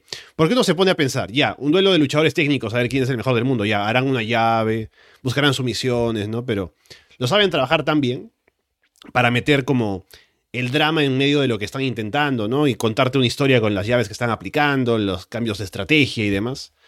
Así que es todo genialmente ejecutado y son dos grandes, así que no puedo decir nada más. Muy contento con el, con el combate en sí y a ver si hay alguna revancha, pero si estamos en el último año de Danielson, en activo a tiempo completo, pues que le saque todo el jugo con combates como este me parece maravilloso. Sí, este combate fue como una partida de ajedrez, ¿no? Y, de pronto como que Danielson cambió las reglas y ganó con trampa un poco. Eh, y, así fue como lo, lo podría definir. Y no, fue, fue tremendo. O sea, estoy de acuerdo, fue el mejor combate, pero mi favorito para mí fue el main event. Ya, lo iremos hablando. Sí, sí, sí, no te culpo. Para nada, ya llegaremos a eso dentro de poco. Kenny Omega, Chris Jericho y Kota Ibushi contra Will Ospreay, Konosuke Takeshita y Sami Guevara. La familia Don Cali sale con una pintura de la última cena en la pantalla, con Don Cali en el medio como Jesucristo, y están los demás a su alrededor, y está Sammy en el rol de Judas, por ejemplo, ¿no? Así que maravilloso. Ojalá eso lo vendan en el merchandising de AEW. Hay un cántico de Fuck You Callis. Kenny y Osprey empiezan. Sammy le quita el taja a Osprey y Osprey como que se molesta un poco por eso. Sammy luego no quiere luchar con Jericho, así que le devuelve el taja a Osprey. Kenny, Jericho e Ibushi hacen el Ich Ni San Da como Inoki y se lanzan en planchas hacia afuera. Sami distrae a Kenny desde afuera y Takeshita aprovecha para atacar. Dominan a Kenny. Osprey le aplica la dominal estrecha a Kenny. Y se ayuda desde afuera, así como hacen normalmente, ¿no? Como que alguien le jala la mano desde afuera al tipo para hacer que el agarre sea más fuerte. Pero arman una cadena humana, ¿no? Como que le da la mano Sami y abajo están Takeshita y Don también jalando para hacer más presión. Jericho hace el comeback. Le aplica una dominal estrecha a Sammy y los demás hacen una cadena también con Kenny y Ibushi afuera. Jericho hace la pose del Sex Guts con Ibushi. Kenny e Ibushi saltan en un triángulo moonsault hacia afuera. Jericho le aplica el Lion Salt a Sammy. Sammy salta en un Shooting Star Press desde la tercera cuerda sobre Kenny afuera. Sammy salta en un Cutter desde la esquina sobre Kenny, que no sale tan bien, ¿no? Como que no se coordinan mucho al recibirlo, al caer. Casi como que caen cabeza contra cabeza. Osprey y Takeshita le aplican una doble Helluva Kick a Jericho en la esquina. Sammy remata con un Codebreaker, pero cuenten uno. Ibushi y Takeshita tienen un duelo. Jericho va por el Judas Effect. Osprey empuja a Sammy y lo recibe él. La referee se distrae con Osprey a un lado del ring. Don Cali se mete y golpea a Jericho con su propio bate en la cabeza. Sammy cubre y se lleva la victoria. me gustó el combate. Em, a ver, pero tiene, tiene cosas bastante curiosas. Em, bueno, lo que más destaco, creo que está es lo mejorcito de Ibuchi en esto, lo que hemos visto de él en AEW y esperemos que esto vaya para arriba, así que eh, por lo menos creo que da para, para esperanzarse, porque habíamos tenido un poco, algunas aproximaciones un poquito eh, agridulces con, con, el trabajo de él en, combates anteriores, con el Blood and Guts, con el, em, con el mismo combate en All incluso. Este me pareció una actuación bastante mejor. Em, lo de Guevara, uff, yo soy muy fan de él, eh, pero claro, a veces como que hace demasiado, ¿no? O sea, como que llega esto, lo que hace con y meterse como en comentarios y ser como Gil. Ya el tipo ya tiene como reacción muy negativa por, por el turno y todo, y como que era como que fue más, la expresión es como cringe, ¿no? Más, más que, que un buen heel work, ¿no? O sea, un buen trabajo como heel, ¿no? Entonces, em, me pareció una mala performance de él en el sentido de... Em, su rol de heal en el combate, ¿no? O sea, él tiene hit, pero no el hit que uno quisiera, ¿no? O sea, eh, y a mí por lo menos me parece un muy buen luchador y el tipo siempre genera reacciones, ¿no? Incluso antes del turno está recibiendo reacciones positivas, o sea, hay gente que lo, lo compara con Austin Theory, por ejemplo, en, en, cierta forma, pero por lo menos él tiene reacciones, ¿no? O sea, como creo que la gente le importa a Sammy Guevara si la gente lo estaba apoyando hace no mucho, ¿no? O sea, como que... Eh, y eso yo soy la gente, yo soy del tipo... a mí me gusta Tier incluso, ¿eh? Pero no sé qué le pasó. Eh, pero em, yo lo tengo más arriba a Sammy y a veces como que veo activos de, de buena serie y como que de pronto veo cosas como esto de, de, este trabajo como Hill un poco malo, porque dicen, bueno, Sammy Hill, ¿no? Porque ese tipo le ve la cara le quieres pegar y todo. Pero me parece tan buen Hill a mí. O sea, me parece que no lucha como Hill. Eh, debería hacerlo. Y este, al final, con, todo, con, su manera de luchar, se pone over porque al final la gente termina, oh, bueno, hace eh, eh, todo este shooting star o cosas así. Que es genial cuando lo hace y la gente le canta You Still Suck, ¿no? Pero más allá de eso, es un poco de. Me gustaría, esto lo he dicho más, muchas veces en, en Patreon, que que se ajustara y hiciera, hiciese lo que hizo Jack Perry en su momento también. Y, variar, porque el tipo es dotado, puede ir cambiar un poco el estilo. Creo que está demasiado cómodo en su zona, en su estilo, eh, y, podría atreverse a, algo diferente. Y espero que ahora que esté junto a Cáliz y demás, eh, vaya explorando ese tipo de, de, cambiar un poquito su estilo, pero, pero eso. Em, lo, lo, demás del combate, que al final se sintió toda una especie de, ¿cómo se llama? Al final esto se trata de Jericho y Sabi más que, que otra cosa, ¿no? Este combate. Y al final fue de esa forma, que tampoco me pareció un final muy, muy inspirado.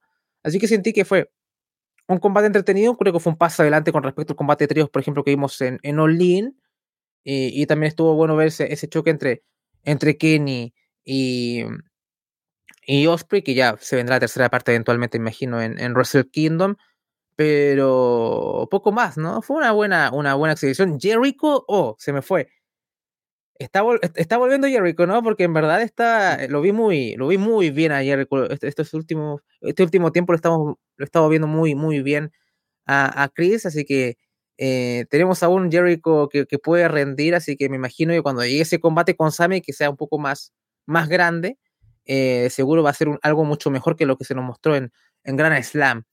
Pero más que nada lo que destaco eh, es que por lo menos Ibuchi está dando mejores actuaciones y, y Jerry al parecer también eh, va por el mismo camino, así que es eso, más que otra cosa, más allá de que tú puedas ver un Omega o no, pregunta que, que, que son bastante buenos, pero eh, lo que más queda en mi retina es como el mal trabajo de Sammy como Hill y que Ibuchi está, está, está volviendo, así que por lo menos da, da para esperanzarse en caso de que tal vez Omega y él le quieran explorar eh, tal vez ir por los tags o qué sé yo, ¿no? Que sería bastante bueno ver eso, ¿no? Pero eh, veremos cuál va a ser el futuro eh, para todos.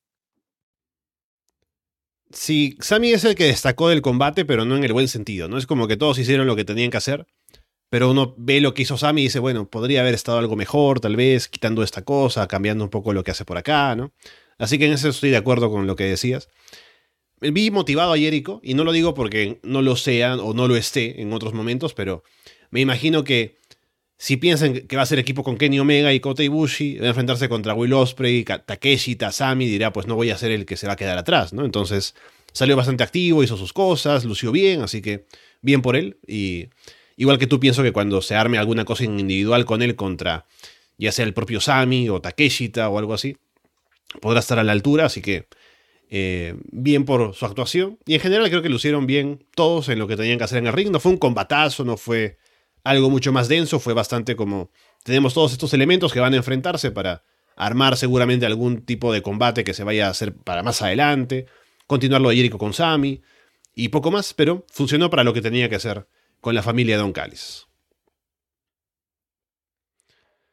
Combate por el título de parejas de, de AEW. FTR contra Aussie Open. Dax se mete a tener un duelo duro de chops al pecho con Davis. Aussie Open estrellan a FTR de espaldas en el medio del ring y luego en ringside también. Aussie Open toman el control sobre Cash. Davis levanta a Cash para que Fletcher lo atrape en una Liger Bomb, pero no queda tan limpio. Hicieron una así en Collision que salió hermosa, pero aquí como que no cae bien al final Fletcher con Cash. Cash lanza a Fletcher en un back suplex desde la tercera cuerda. Dax hace el comeback. Fletcher levanta a Cash sobre sus hombros y Davis salta desde la esquina en un rodillazo como en un Doomsday Device. Davis parece que se lesiona la muñeca izquierda, que ya venía vendada, así que a lo mejor estaba lesionada de antes. Ozzy Open le aplican una Shatter Machine a Cash, rematan con Coriolas, que se nota ahí que Davis ni agarra en el movimiento, solo pone la mano ahí para acompañar. Cuenten dos. FTR le aplican un Spike Pile Driver a Davis en el filo del ring. Cash lanza a Fletcher hacia atrás desde la segunda cuerda. El no, Dax lo lanza y Cash lo recibe con las rodillas en una Super Shatter Machine para llevarse la victoria. Eh, más allá de, ciertas menudencias, me pareció muy, muy buen combate. Me sorprendió que hayan puesto esto previo al main event.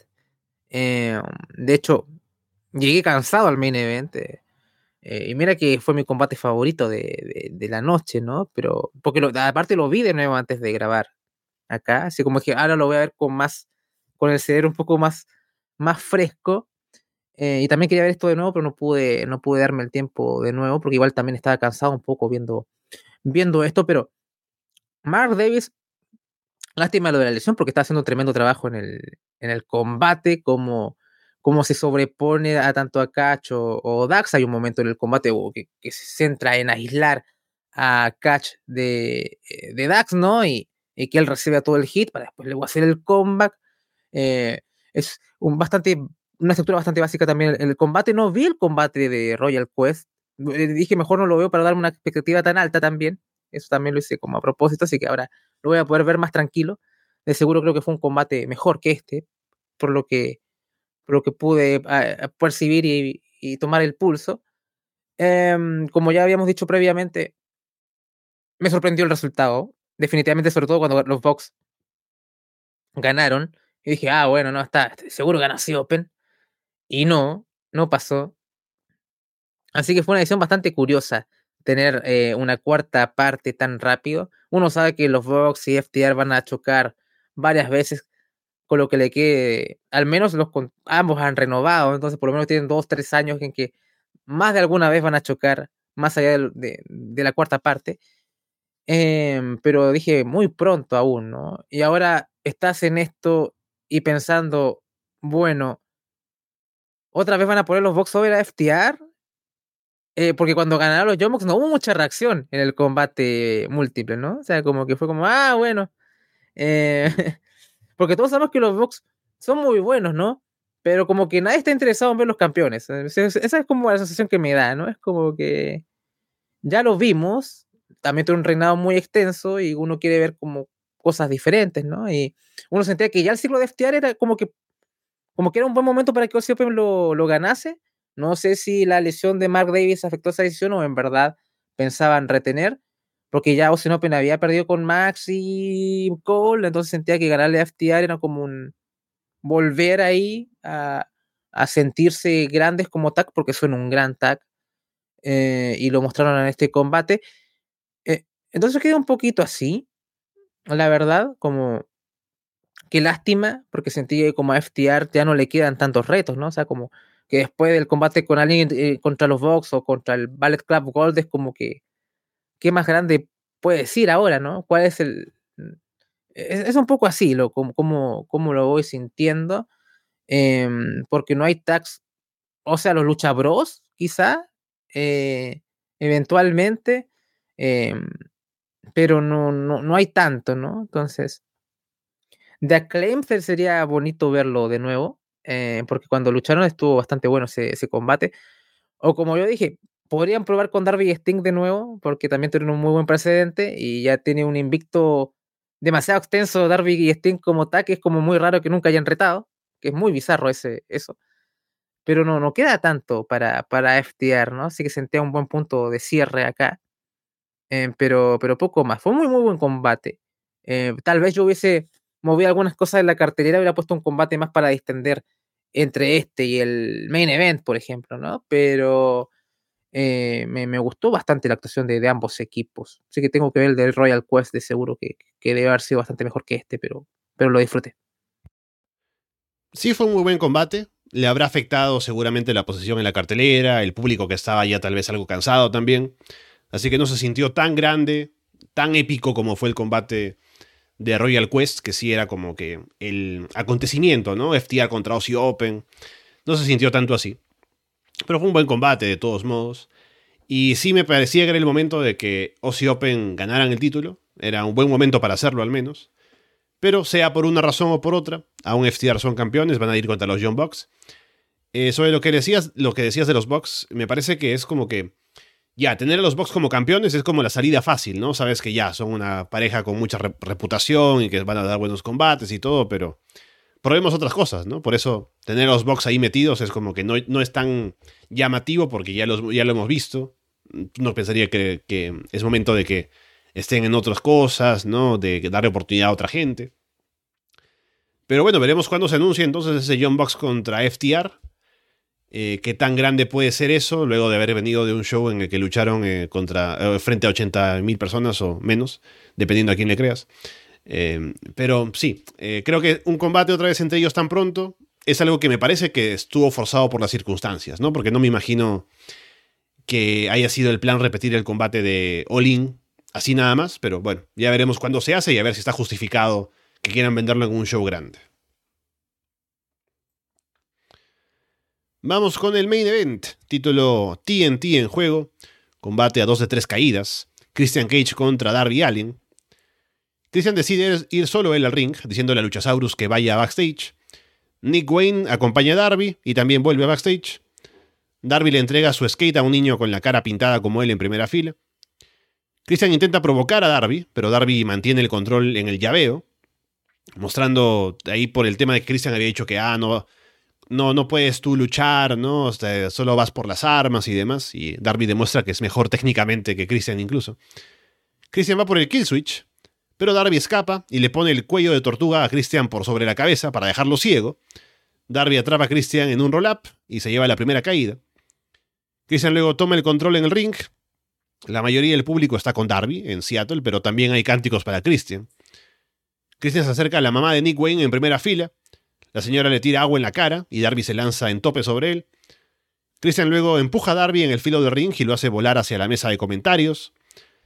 Luego Christian acomoda las gradas metálicas frente al ring y Christian levanta a Darby en el filo y lo quiere lanzar sobre las gradas, pero le quedan muy lejos, así que lo primero que hace es lo deja caer delante de las gradas nada más.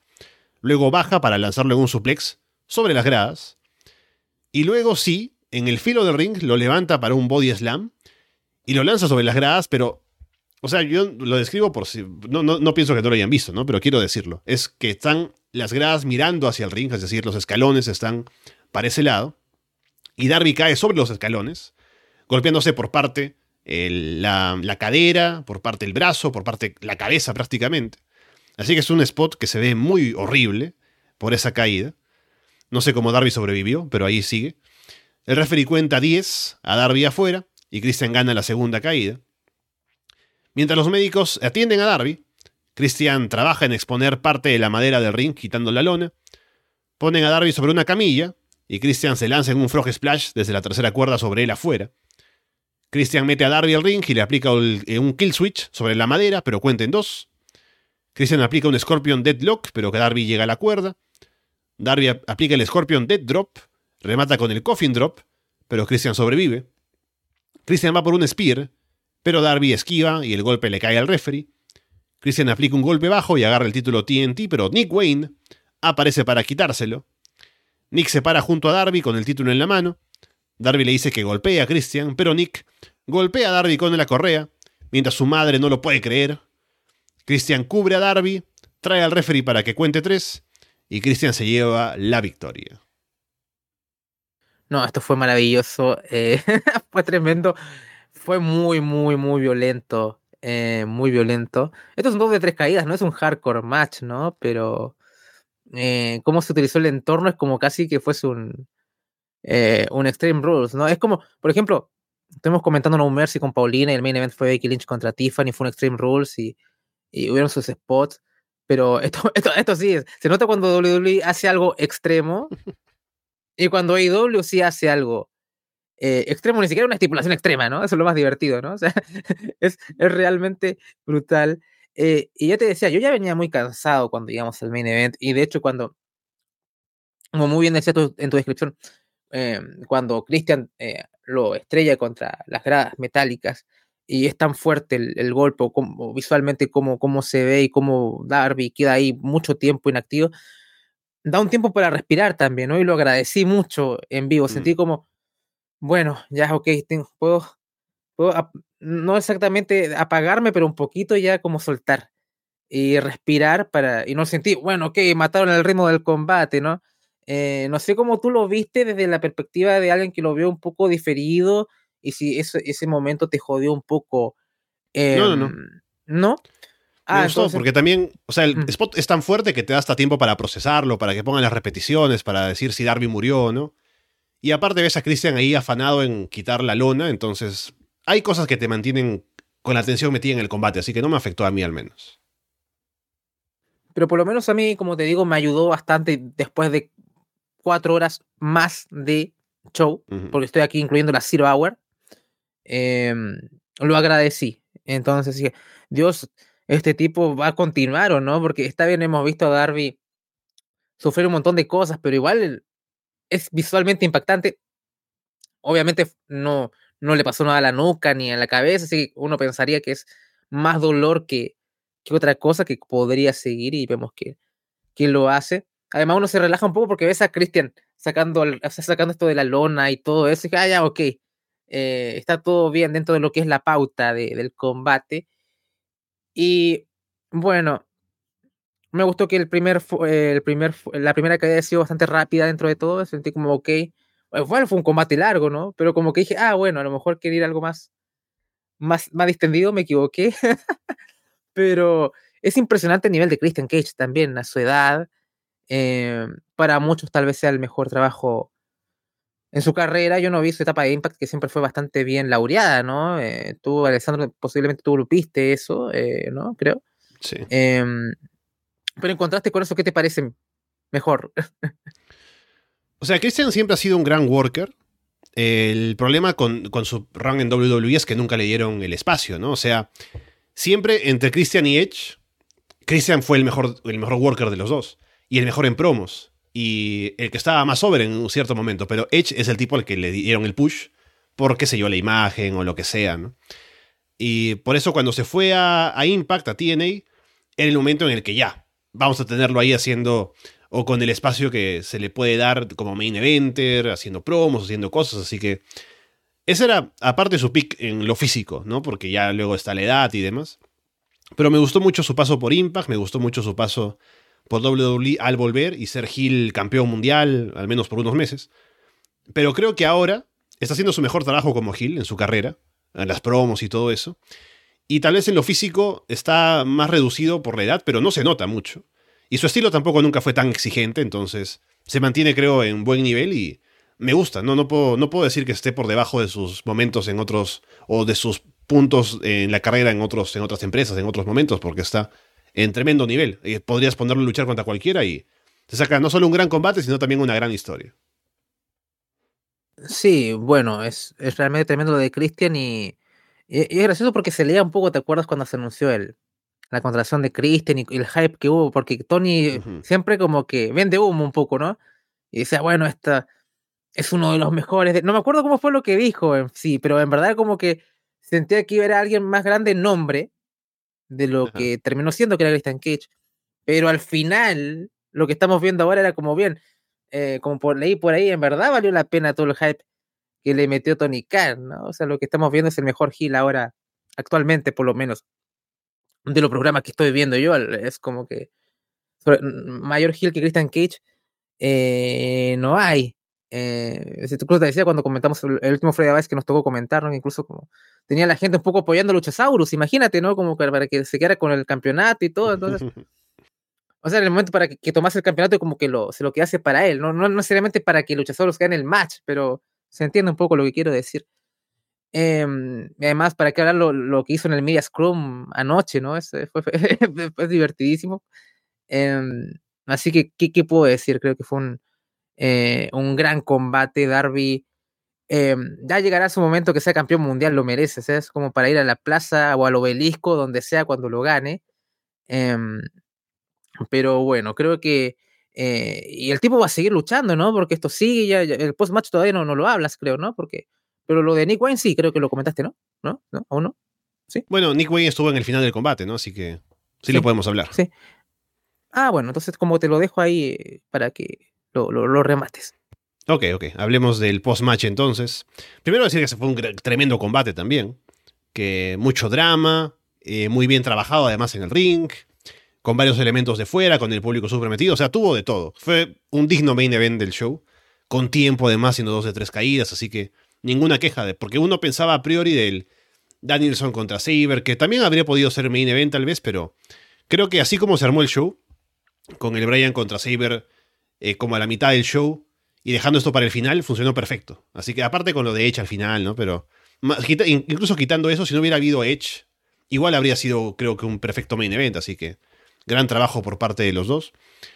Y luego del combate, Christian abraza a Nick, le da un beso en la frente, como si fuera su hijo. Luego levanta a Darby para que Nick lo golpee, que mientras le dice cosas, ¿no? Como que, ah, no sé, de mi familia y demás, habrá un momento para que explique el turn seguramente más adelante. Sting aparece para pelear con Christian y Nick. Luchasaurus viene para detener a Sting y los tres se unen para golpearlo. Christian va a aplicarle un concierto a Sting, pero se apagan las luces y no sale nadie, sino que tenemos un video previo primero de alguien que maneja su carro ahí por la ciudad, ¿no? Hasta que finalmente aparece. O bueno, llega a la arena. Y suena Metalingus porque es el señor Adam Copeland, el Filos, que no se llama Edge aquí, sino es Adam Copeland. Le Ritter R Superstar, eso sí lo pueden decir. Entra Adam, le pide la silla a Christian. Christian se la da y parece que va a golpear a Adam a Sting, pero golpea a Nick les aplica un Spear a él y a Luchasaurus mientras Christian escapa. Así que nos quedamos en esta nueva era de AEW Andrés, con dos tipos de casi 50 años mirándose para empezar una rivalidad. Sí, increíble. Cómo nos reíamos de las jóvenes promesas y fue finalazo. fue finalazo porque Christian Cage, eh, es que al final le dan, eh, le da su número a veces, ¿no? O sea, lo importante es el trabajo que haces ahí en el ring, ¿no? Eh, y si tú ves actuaciones como Christian Cage, tanto en el micrófono como en el ring, así que vas a preguntarte por la edad, ¿no? Es, es, así.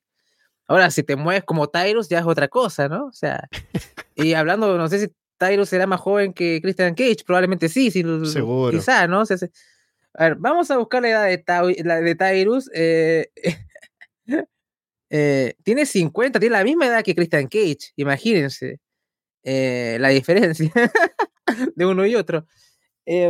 Primero hablarlo de Nick Wayne, que se me había pasado un poquito en el tintero, que ya lo habíamos hablado hace mucho tiempo, que era como el camino era evidente que iba para acá, ¿no? O sea, como, sobre todo con todo lo de AR Fox y el perdón de Darby tan, tan fácil después de todas las horribles cosas que le hizo eh, el señor Fox a, Nick Wayne y la reacción de la mamá de Nick es tremenda, es como si hubiera pillado traficando droga, ¿no? Cuando ataca al pobre de Darby. Así que bueno, ya tendremos esa explicación, pero uno imagina que va un poco con lo de con lo de AR Fox o con el hecho de que Darby también tuvo como algún problema con su papá también y qué sé yo, por ahí puede ir. Dijémoslo hasta ahí, eso. Así que, pero por lo menos muy contento con esto y, y lo de Nick Wayne con, con Christian cuando lo ves en la frente fue graciosísimo. Así que quiero ver esa dinámica eh, padrastro, padre, hijo, qué sé yo. Lamentablemente, eh, Christian no besó a la mamá de, de, Nick Wayne porque estaba escandalizada por las acciones de su hijo, pero bueno, no podemos tenerlo todo. Lo del señor eh, Rated R Superstar Adam Copland, Dios, es larguísimo. O sea, es como esos animes que, que, adaptan novelas ligeras, Alessandro. O sea, como mi hermana se casó con un primo que tenía una lavadora que, no sé, tuvo sexo con su abuela y esa es temporada 3, ¿no? O sea, como que no puedo. Eh, hubiera sido Rated R Copland o Adam Rated R, qué sé yo, si tenemos Penta al cero miedo podemos poner cualquier mierda, mierda, ¿no? O sea, como que, o Andrade el ídolo, esas cosas, qué sé yo. Ya nos acostumbraremos a decirle Adam Copland o, o Copland o Rated R o qué sé yo. Eh, veremos cómo lo vamos, lo vamos, manejando, pero es larguísimo. Eh, pero es, es, hilarante esto porque si la gente se burlaba de Jeff Hardy yendo al salve y haciendo su bailecito, esto ya es la hipérbole, ¿no? Es como que, ¿por qué tengo que mamarme un cortometraje para ir a salvar al pobre Sting que está a punto de hacer un concierto? Eh, es, es, para reírse un poco, ¿no? O sea, como que creo que con el, creo que incluso sin el video hubiera sido más efectivo, ¿no? Es como, porque ya la gente ve el, cuando va el auto, creo que por la autopista, lo que sea, sale como rey te dar, ya, ok, uh -huh. es Edge, pero mejor era la música de entrada, ¿no? Era como ta, ¿no? Metalingus, que creo que es, dice, no dice You Think You Know Me, sino que You Think You Know Him, ¿no? Lo, ah, lo, no lo sé. he escuchado así. Yo lo Puede escuché, ser. yo escuché de esa manera como para si hay un copyright asociado con eso pueden saltárselo, ¿no? Porque claro, Metalingos es una canción que, que es los derechos a disposición de quien lo vaya a pagar, pero tal vez la intro sí es un agregado de WWE y le ponen una nueva para que no haya problemas, ¿no? Porque si fue así me pareció inteligente porque suena, suena muy parecido eh, y no pierde demasiado el significado. eh, así que, y además ese pequeño cambio se nota que, bueno, no está en WWE también, así que eh, si es You Think You Know Him, me agrada, ¿no? Más allá de utilizar sinónimos que puedan sonar mal, creo que fue un buen, un buen cambio, así que fue así.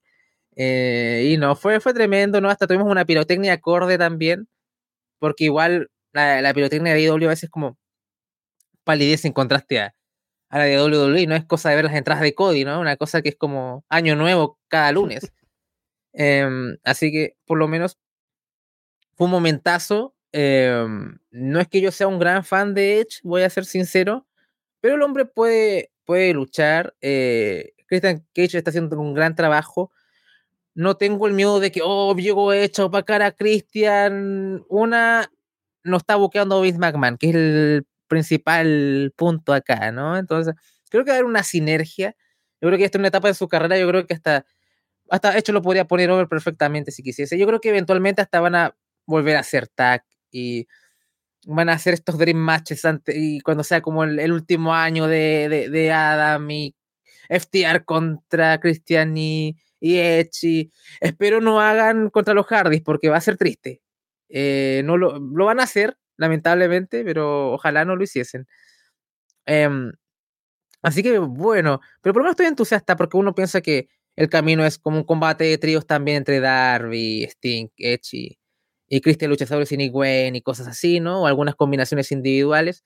Un, Nick Wayne debe estar, Dios, ¿en qué momento, no? Porque eh, va a luchar ahora, posiblemente le va a tocar luchar con Edge, muy posiblemente. Entonces, como que Dios, el sueño del pibe en su, en su primer año en AEW, un tipo con 18 años luchando contra los mejores, eh, contra leyendas, ¿no? En la, en la industria y estar ahí, tal vez luchando contra Sting también, también o sea, eh, en algún combate tag o, de tríos. Eh, así que por lo menos me parece que, están haciendo un tremendo trabajo con lo que es esta historia eh, y veremos también lo que puede aportar también Edge en, en AEW. como ahí le, leí en el grupo de Telegram, me parecería una buena base para Collection, en especial que Christian está ahí y es parte más de ese programa que de Dynamite. Entonces creo que es un gancho. Me, me, gusta, o sea, no sé si me gusta o no, pero me parece muy interesante el debate del Star Power y las comparaciones entre CM Punk y Edge y lo que pueden atraer. Yo soy mucho más fan de CM Punk eh, que de Edge, por ejemplo. Si me das un ejemplo. Eh, lo, hablando de personaje televisivo, lo que me muestra en, en, en la pantalla. Pero vamos a ver si es eh, efectivo, si jala tanto, ¿no? Porque en WWE no jalaba mucho, o sea, era mucho de redes sociales, Edge, más de lo que era ratings televisivos. Eh, ahora quiero ver si eso eh, es diferente con AEW, porque una cosa es Edge en, en WWE como el, el, imperio y otra cosa es como Edge en otro ambiente, en otro ecosistema que podría traer gente hacia a ver el producto. Entonces está, está divertido ese, ese debate entre como de Star Power entre CM Punk y, y Edge, más, más allá de que te pueda gustar uno más que el otro. Em, pero creo que tiene que aportar porque ha, dado buenos combates recientemente, o sea, no, no temo mucho por eso. Em, así que creo que por lo menos eh, va a aportar bastante creo que la gente está muy contenta en backstage con eso. Y al final, por muy fan que yo pueda hacer del trabajo de Punk, creo que al final, como hemos dicho, fue la decisión correcta sacarlo. Em, visto el Media Scrum, como que ahí se ve como un buen rollo. Em, hasta FTR está feliz, se le, fue el, se le fue el amigo tóxico, llegó el amigo un poquito más, el que le cae bien a todos, ¿no? O sea, como, eh, así que, ¿por qué no? no? Ya están inventando el nombre del, del trío, ¿no? Era como Rated FTR y sonaba bastante bien, mejor que el CM FTR incluso. Entonces, creo que, aunque uno podría sonar exagerado esto de la nueva era que trae Edge, siento que es como un cambio de, ok, eh, ya no, se fue Punk y pasamos a otro, otra estrella de gran calibre. Eh, no es que represente una nueva era él en sí, pero creo que es un, nuevo capítulo luego de lo que pasó con Punk y creo que esto es como el, marca como un, un, punto y aparte, ¿no? Y así lo veo el, la Rated era más que sea la era de Edge o la era de Adam Copland, ¿no? Es como que su llegada marca el inicio de, y no que la era se trate de él, ¿no? O sea, por ahí yo veo un poco más la, la intención de esto de la nueva era. Lo, la personifica él, pero no es que se trate de él, ¿no? No sé si me expliqué o arjoneé demasiado, ¿no? Pero bueno, ahí se... no, me gusta mucho esa llegada de Edge. Creo que aparte de lo que vaya a pasar en pantalla, es alguien que tiene ya una reputación de ser una buena influencia en backstage, de haberse metido en temas creativos, seguramente va a ser alguien que va a ayudar mucho al talento joven también, ¿no? Eh, entonces creo que es bastante positivo para AEW como empresa contar con él. Y ya quitando eso, este encuentro con Christian, que ya solamente por, el, por completar de pronto algo que en sus carreras no se dio, que es un combate grande entre ellos, ¿no? Que es algo que me parece que les viene bien poder hacer ahora. Aparte con el gran nivel que tiene Christian, Edge venía bien en WWE, al menos en los momentos en los que tenía cosas interesantes que hacer. Así que me, me llama la atención verlo ahora por acá y ver todo lo que puede llegar a ser durante el tiempo que esté en activo, porque ya la edad pesa. Y me, río un poco de los cincuentones, ¿no? Pero creo que ah, va a llamar público. Y creo que el público que tal vez acompaña a CM Punk es diferente al que podría acompañar a Edge. De pronto al enterarse que, están en, que está él en AEW, podría haber otro público de pronto de más gente que ha visto la última etapa de WWE, que lo vio volver, que recuerda más, porque la carrera de Edge fue más larga en WWE que la de CM Punk, ¿no? Entonces hay más público tal vez que lo conoce, que lo recuerda y que le llame la atención verlo por otra empresa, luchando contra Christian además. Así que eso me parece que es positivo también y veremos qué tanto se refleja en ratings, en interés. Pero muy contento. Yo recuerdo cuando jugaba el WWE 2010, una cosa así. Yo tenía ahí el modo universo, ¿no? Que busqué, sus main events y demás. Yo mi main event de WrestleMania era Christian contra Edge. Con Christian con la música que usaba en TNA, que es la que usa ahora en AEW. Eh, por el título mundial, ¿no? Y Christian ganando, por supuesto. Así que yo no tengo la plata de Tony Khan, pero Tony Khan lo puede hacer en la vida real. Así que lo tenemos aquí y veremos cuándo se da el Edge contra Christian, pero me parece que está todo em, puesto allí para que tengamos algo muy interesante que ver y eventualmente tal vez algún último rank de ellos como pareja, ¿no? Que sería como para terminar sus carreras, que sería todo muy bonito. Así que me gustan las posibilidades y veremos cuál es el camino que se traza a partir de ahora en AEW. Y Alessandro, antes de cerrar, eh, había un debate muy divertido. O sea, no es que sea tan divertido, pero es curioso que era. ¿Quién gana más? ¿WWE con Jade Cargill o, o el Elite Wrestling con Edge? Y cada vez como estamos viendo esto más común. Em, bueno, porque ahora Edge se confirmó que está como full time en AEW. Sí. Porque la gente, o sea, no, no lo tomen como que va a llegar Edge y va a hacer lo que sea Punk o, no, o sea, como que va a luchar cada colicho, no, no creo que sea de esa forma tampoco. Pero seguro va a llegar haciendo segmentos cada semana, una promo y luchará cuando, bueno, con Luchasaurus va a luchar creo que el, 10 de octubre cuando compitan ante, ante NXT. Em, yo creo que AEW necesita más a Edge que a Jake Cargill. eh, no necesariamente WWE necesitaba a, a Jade Cargill, pero tampoco necesitaba tanto a Edge, ¿no? Entonces, una, un, se siente más una, no sé si una apuesta por una inversión con Jade Cargill, que podría o no funcionar, y Edge se siente como algo que va, va a ser como algo que va a funcionar de manera inmediata, ¿no? O sea, como que... Claro. No, y si me preguntas de esa forma, yo creo que eh, a priori AEW gana ahí en ese intercambio por un asunto de que lo de Jade Cargill es un veremos más que otra cosa, ¿no?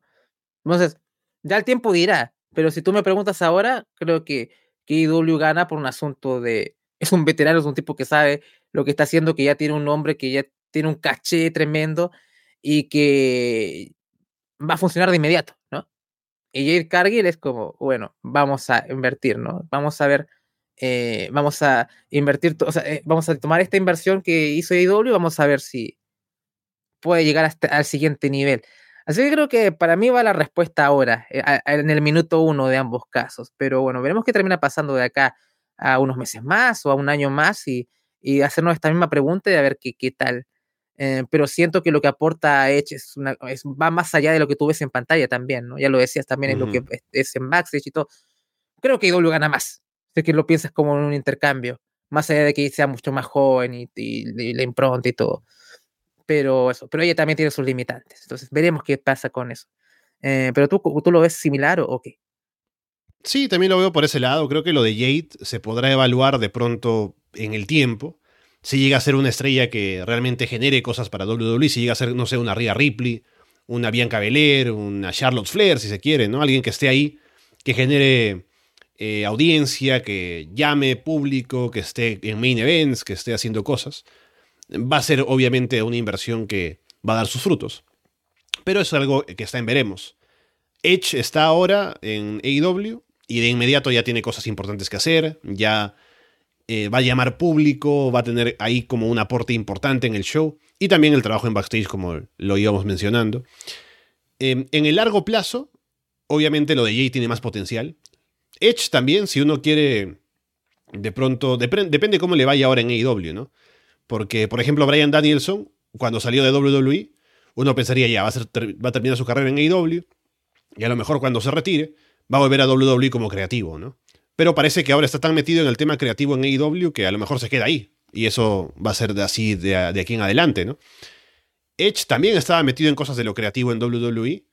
Y a él lo veo como más asociado a la empresa. Entonces también sería una, una cuestión de que, a ver cuánto tiempo de activo tiene como luchador en AEW para que luego vuelva a WWE tal vez a trabajar en backstage o alguna cosa así.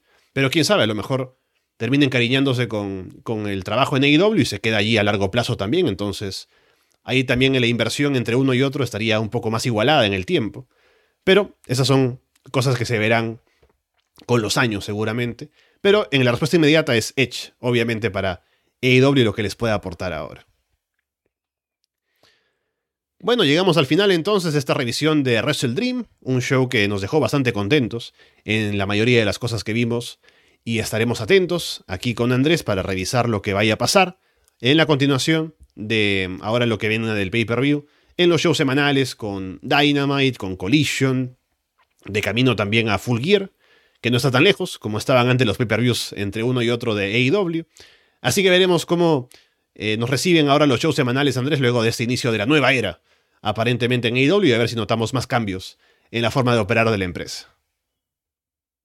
Sí, va a ser un, un, par de shows la próxima semana, mm, o sea, esta semana, perdón, porque estamos grabando un día lunes, muy interesantes con, con Dynamite y Collision y esta, comillas, nueva era que, que está empezando. Ya vamos a ver si es que eso eh, trae repercusiones a la altura eh, así que bueno, estoy motivado. Creo que nos ha dejado un, muy buen show.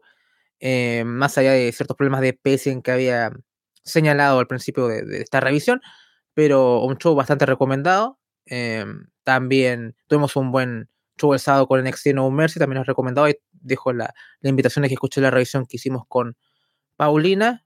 Lamentablemente estamos en una pequeña pausa con el programa de Florida 2.0 durante el mes de octubre al menos. Eh, que van a entender es una cosa de eh, lo laboral de Paulina que la, está exigiendo bastante en, sus tiempos, así que cuando eso se empieza a regularizar, esperemos volver porque eh, por lo menos la salud de NXT está bastante buena como producto, está muy, muy divertido y también así lo está All Elite Wrestling, así que qué bueno ser fan, ¿no? De las luchitas. Eh, del main roster no tengo idea, sé que, bueno, la próxima semana hay, hay pay-per-view, hay, ¿qué hay? ¿Payback? ¿Qué, ¿Qué, es lo que viene ahora? no sé, ni siquiera sé qué es lo que viene. Fastlane. Eso, rápido y furioso, o qué sé yo, ¿no? Así que ahí veremos qué termina pasando con esa revisión. A lo mejor hasta, hasta me aparezco por ahí si es que hay, hay oh. algún asiento, porque el fin de semana lo tengo libre, así que podría hacerlo. Eh, podría hacer el esfuerzo. Sabes, antes de eh, cerrar el programa, Andrés, eh, solo no quería quedarme con esto porque lo busqué. Cuando estábamos hablando de la edad, ¿no? De, de Edge y Tyrus. Edge y Christian tienen 49 años los dos. aquí Tyrus veo que tiene 43. Em, pero cuando busqué primero lo de Tyrus, busqué en Cage Match y ahí no estaba la edad, pero me llamó la atención ver que tiene un puntaje de 3.3, 3.03. Y bajé a ver comentarios, ¿no? Porque ponen ahí la gente sus reviews, ¿no? Y los primeros tres son de 0.0 y que empiezan con insultos para Tyrus, ¿no? Que piece of shit y de qué sé yo, así que no he visto eso antes, así que lo comento porque me pareció curioso. Pero bueno, ¿qué podemos esperar de lo bueno de Tyrus?